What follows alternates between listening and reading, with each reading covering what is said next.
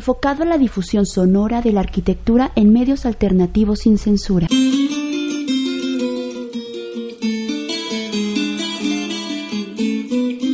Escuchas frecuencia ARQ.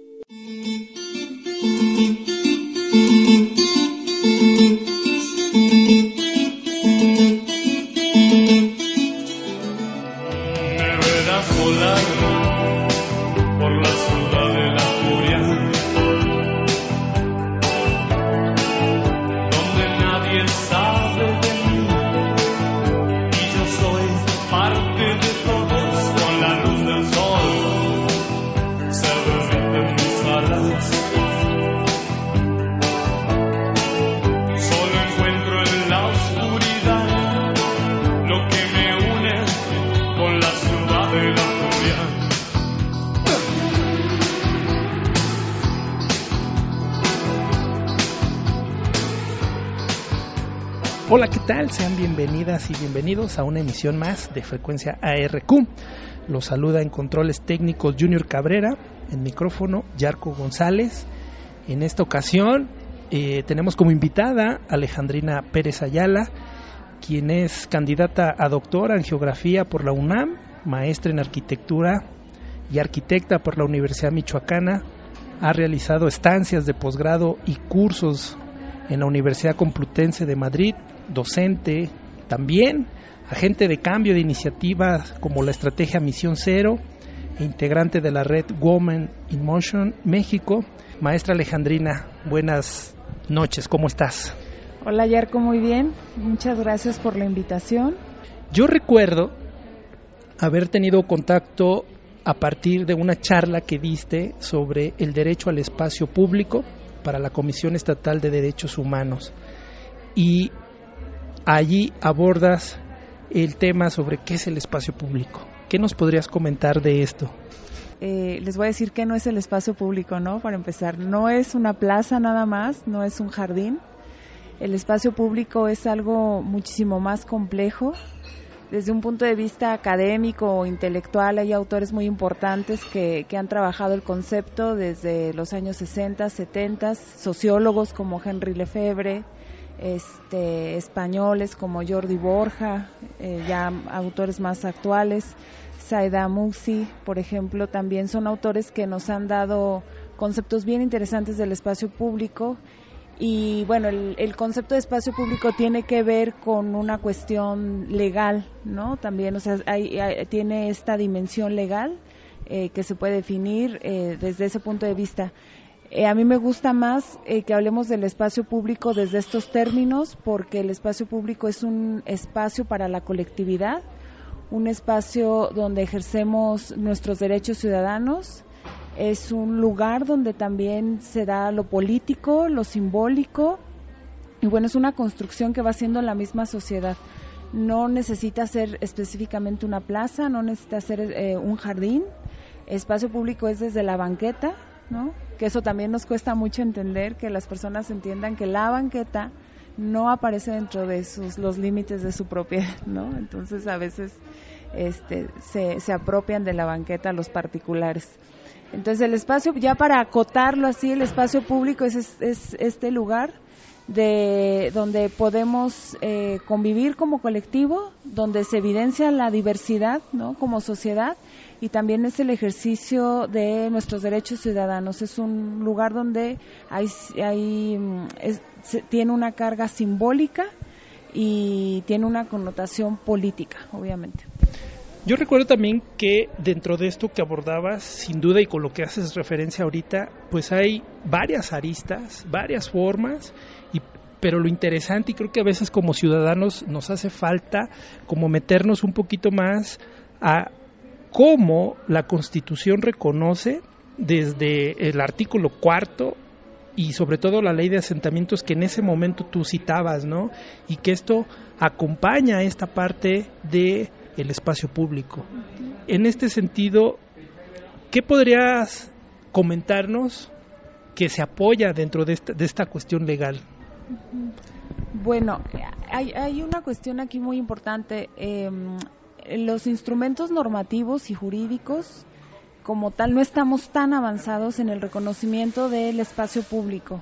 Este, hay por ahí algunas, algún, algún reconocimiento, por ejemplo, el, el reconocimiento a los derechos culturales, que vincula ya el concepto de espacio público al ejercicio de los derechos culturales. Entonces, por ahí tenemos un nicho de oportunidad. La Constitución no reconoce eh, dentro de sus conceptos esta dimensión ¿no? de la sociedad y, de, lo que es el espacio público. Hay constituciones estatales, por ejemplo la de la Ciudad de México, que se incorporan el concepto. Eh, lo que se ha tratado de hacer para para o bueno de por donde podemos ir como rastreándolo rastreándolo en un marco normativo o jurídico el tema del espacio público es en constituciones estatales, como te decía, este, y también eh, en el reconocimiento de los derechos culturales, porque justamente ahí entra que el ejercicio de los derechos culturales pues se da en el espacio público. Que estamos ante la situación o la necesidad de concientizar eh, pues todos, empezando por el ciudadano y continuando con los políticos, que de repente, bueno, ha habido fenómenos de cambio, entonces es un desafío todavía, porque si a eso le añadimos la cuestión de perspectiva de género, es otro abanico de posibilidades, ¿no? ¿Qué opinarías con respecto a esto? Bueno, con respecto a la conciencia sobre el espacio público al ciudadano, creo que ahí, fíjate que hay una cosa muy curiosa. Los ciudadanos perfectamente eh, sabemos cuáles son esos espacios donde ejercemos ese, ese poder, ¿no? Ese, esa ciudadanía, ese derecho político. Eh, a mí me llama mucho la atención y, me, por ejemplo, cuando son las manifestaciones, eh, cómo se, o sea, no se hacen en las plazas, muchas veces se hacen en la calle, porque la calle la calle, el arroyo vehicular que nosotros lo, lo asociamos con el auto nada más, ¿no? se convierte en espacio público porque hay ahí una manifestación de algún síntoma social, de, que algo está sucediendo ahí, ¿no? Las, todas estas cuestiones de marchas que, que a veces nos tocan, que es muy raro, ¿verdad? que, que, sucedan en nuestras ciudades, pero bueno, también se abre, se cambia el sentido del espacio público, entonces... Eh, una conciencia como tal de espacio público, una sensibilización al ciudadano, mm, fíjate que ahí no creo que no sea tan necesario, más bien a los tomadores de decisiones. Hay que, algo que por ejemplo nos, nos falta y adolecemos muchas veces, es que quienes toman las decisiones sobre el espacio, de, sobre los espacios de la ciudad, este, no lo hacen con una visión profesional de lo que es el espacio público. Entonces platicábamos a veces con algunos colegas que es súper importante tener personas que tengan una visión profesional del, de lo que es el espacio público.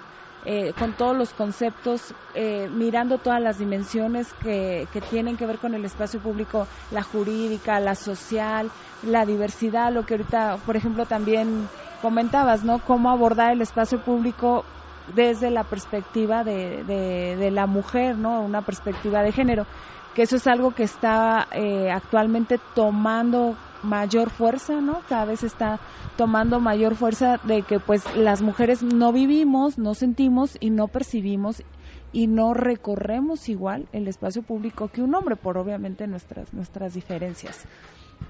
Ah, ahí justo me llamaba la atención, no recuerdo si en esta charla, pero hacían referencia de el recorrido que hacía una mujer, es decir, el mercado, los hijos eh, y luego este, alguna otra actividad personal particular de la mujer y en cambio el hombre el recorrido lineal, ¿no? De la casa al trabajo y eso se me hacía interesante. ¿Si es así o cómo lo visualizas? Bueno, eh, el, digamos que la eh, para, para hacer una diferencia ahorita muy acotada, sí, sí llega a ser así.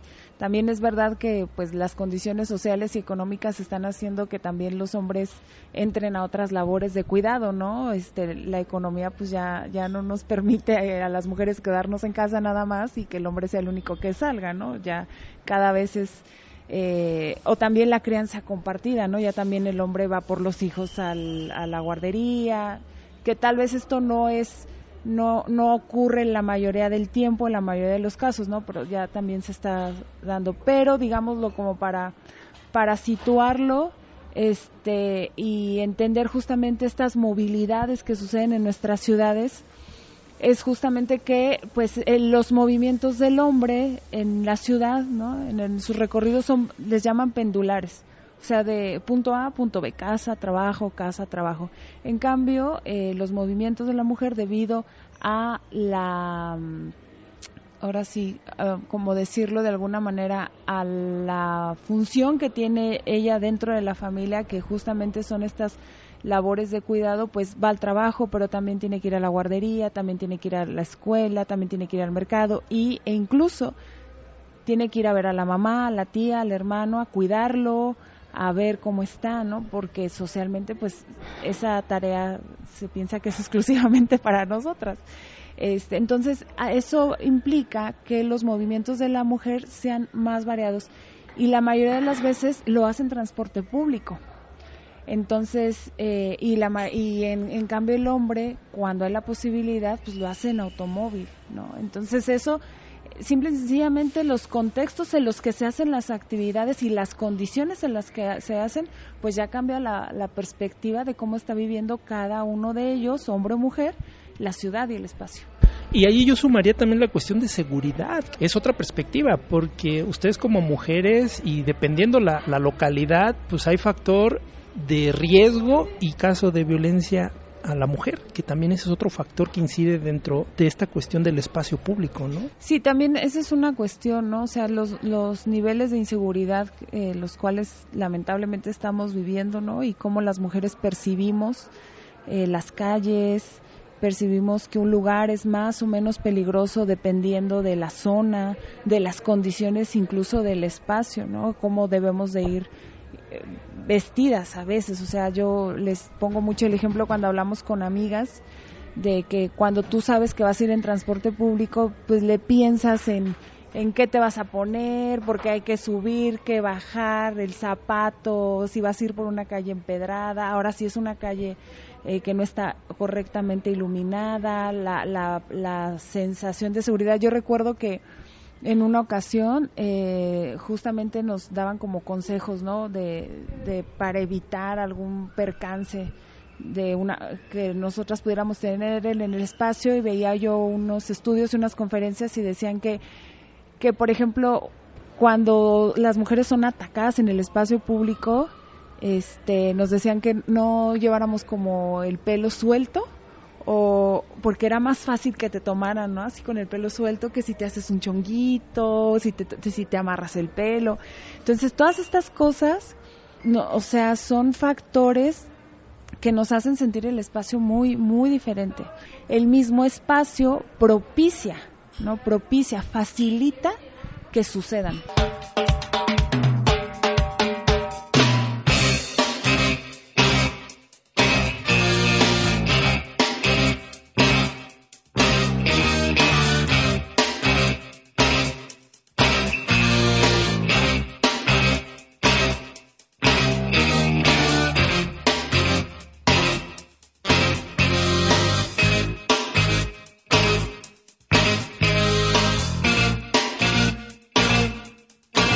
Bueno, hablando de ciudades, eh, tengo entendido que bueno, tú estás como coordinadora técnica de movilidad en San Luis Potosí, ¿es así el término?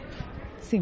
Platícanos qué estás haciendo. Bueno, ahí en Facebook he visto varias cosas que has publicado, pero para nuestros amigos de radio, eh, ¿cómo estás participando y qué experiencias has tenido en este tema de tanto el espacio público como de la movilidad, que es todo un tema?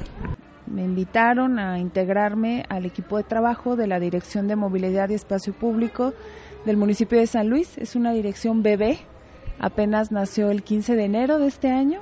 Ya fue el último proyecto de la administración. Como dice mi jefa, no somos pocos, pero con muchas ganas.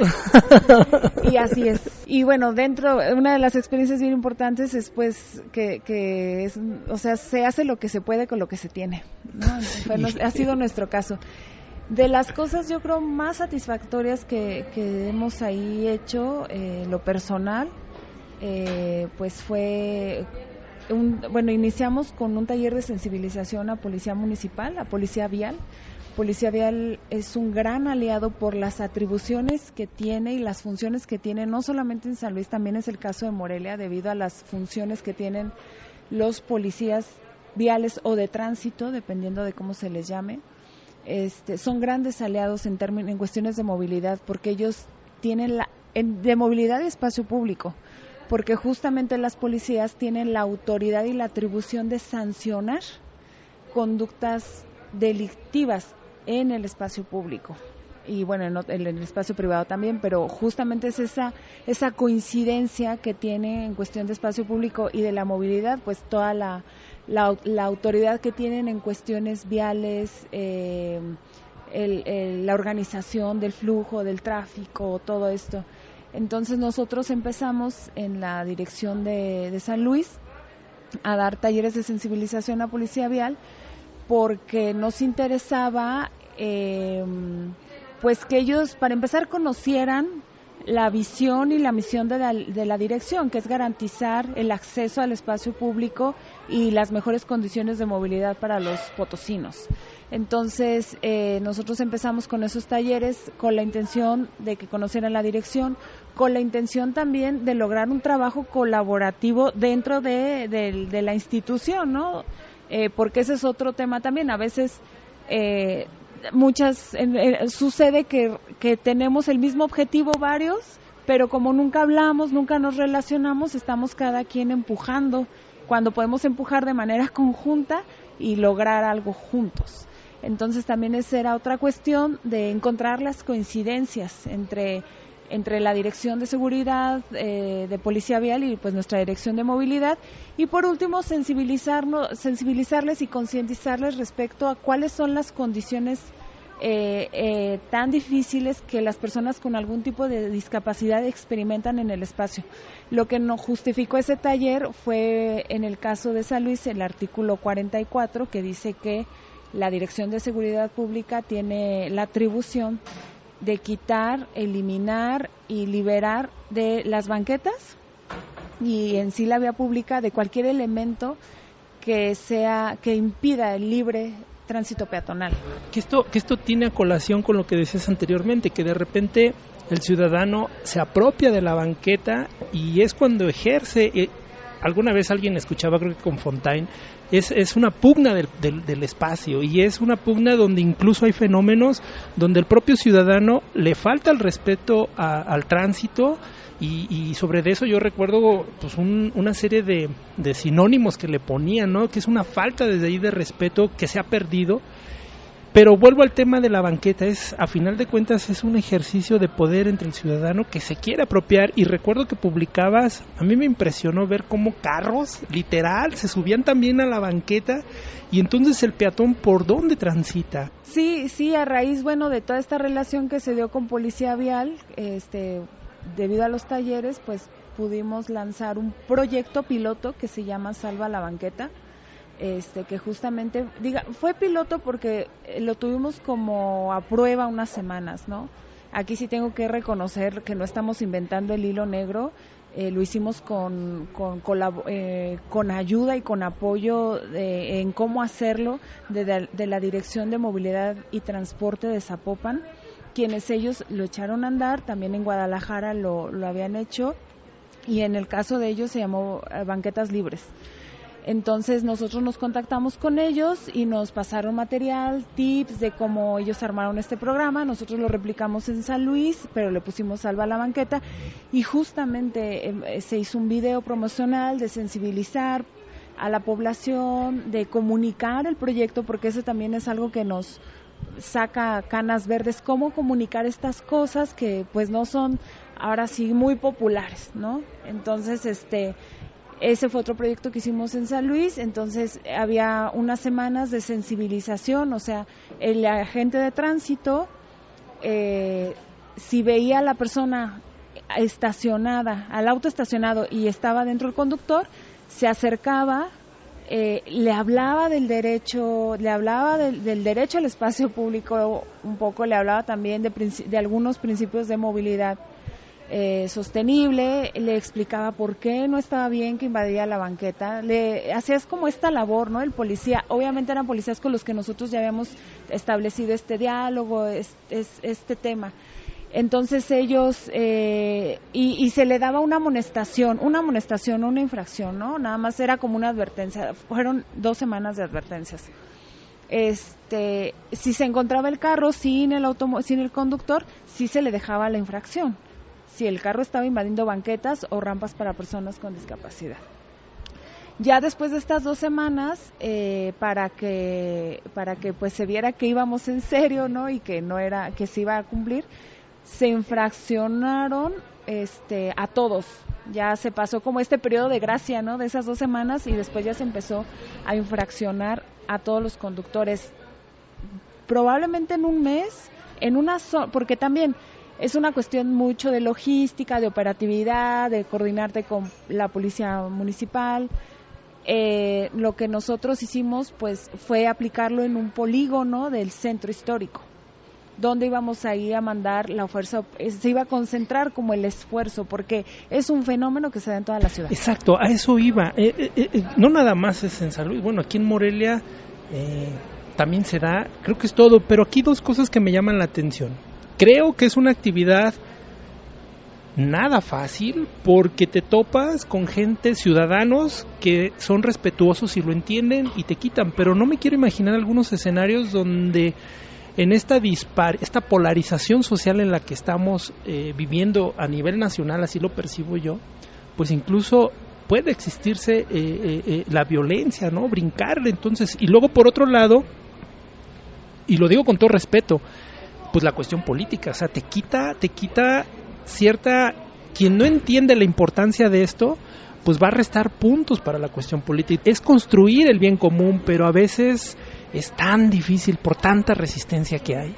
Sí, ese, era un, también un, un, estire y afloje que tuvimos ahí con, con, Policía Vial, porque nos decían, es que nuestra facultad es infraccionarlos desde el inicio, no podemos ser omisos, ¿no? O sea, no les, les costaba un poco el tema de que hubiera estas dos semanas de sensibilización.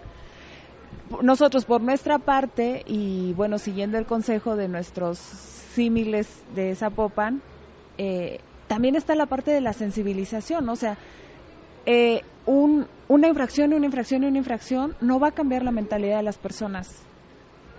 O sea, sí es verdad que hasta que te infraccionan y tienes que desembolsar de tu cartera, te duele, pero también no hay un cambio de mentalidad. Entonces también nosotros creemos que debe haber un cambio de mentalidad, un cambio de cultura, un cambio de paradigma para que los cambios se arraiguen mejor, para que existan los cambios y para que esta estas nuevas formas de entender la ciudad y de ser empáticos, ¿no?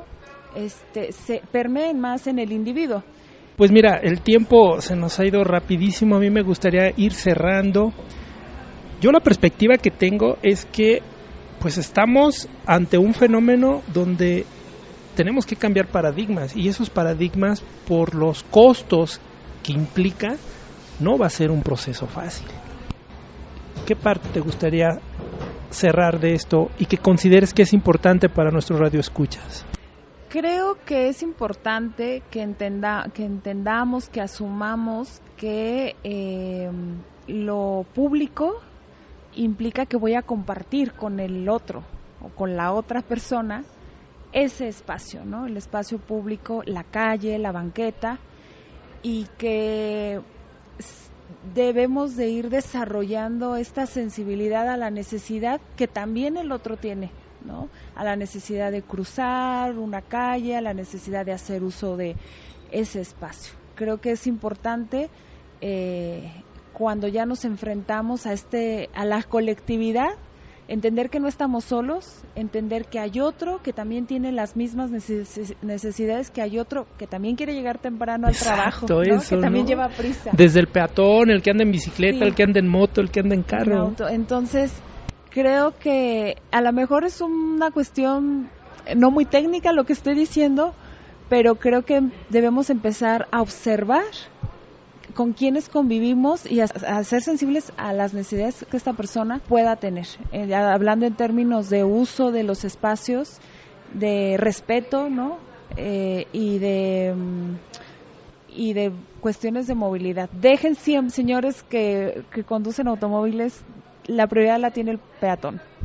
dele siempre el paso, ¿no? O sea, eso es, yo creo que me gustaría cerrar con eso. Pero yo creo que justo con esto y nada más para acentuar, como que a veces las cosas más simples nos cuesta trabajo como entenderla, pero eso que tú acabas de decir, o sea, la prioridad en la ciudad la tiene el peatón, punto. Pero cuántos problemas no nos ahorraríamos si entendiéramos eso, los que andamos en carro, pero bueno, es parte de... Gracias, celebro que pudiéramos coincidir y, y de verdad, este, gracias por tu tiempo. Gracias por la invitación, Yarko. Gracias.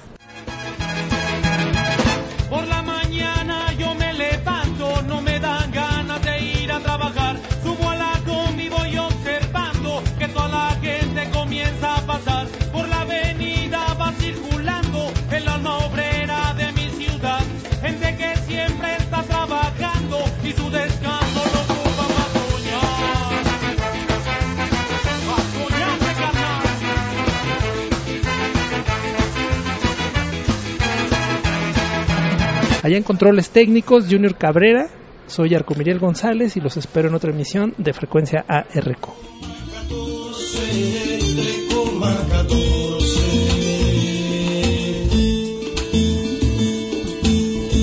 Frecuencia ARQ.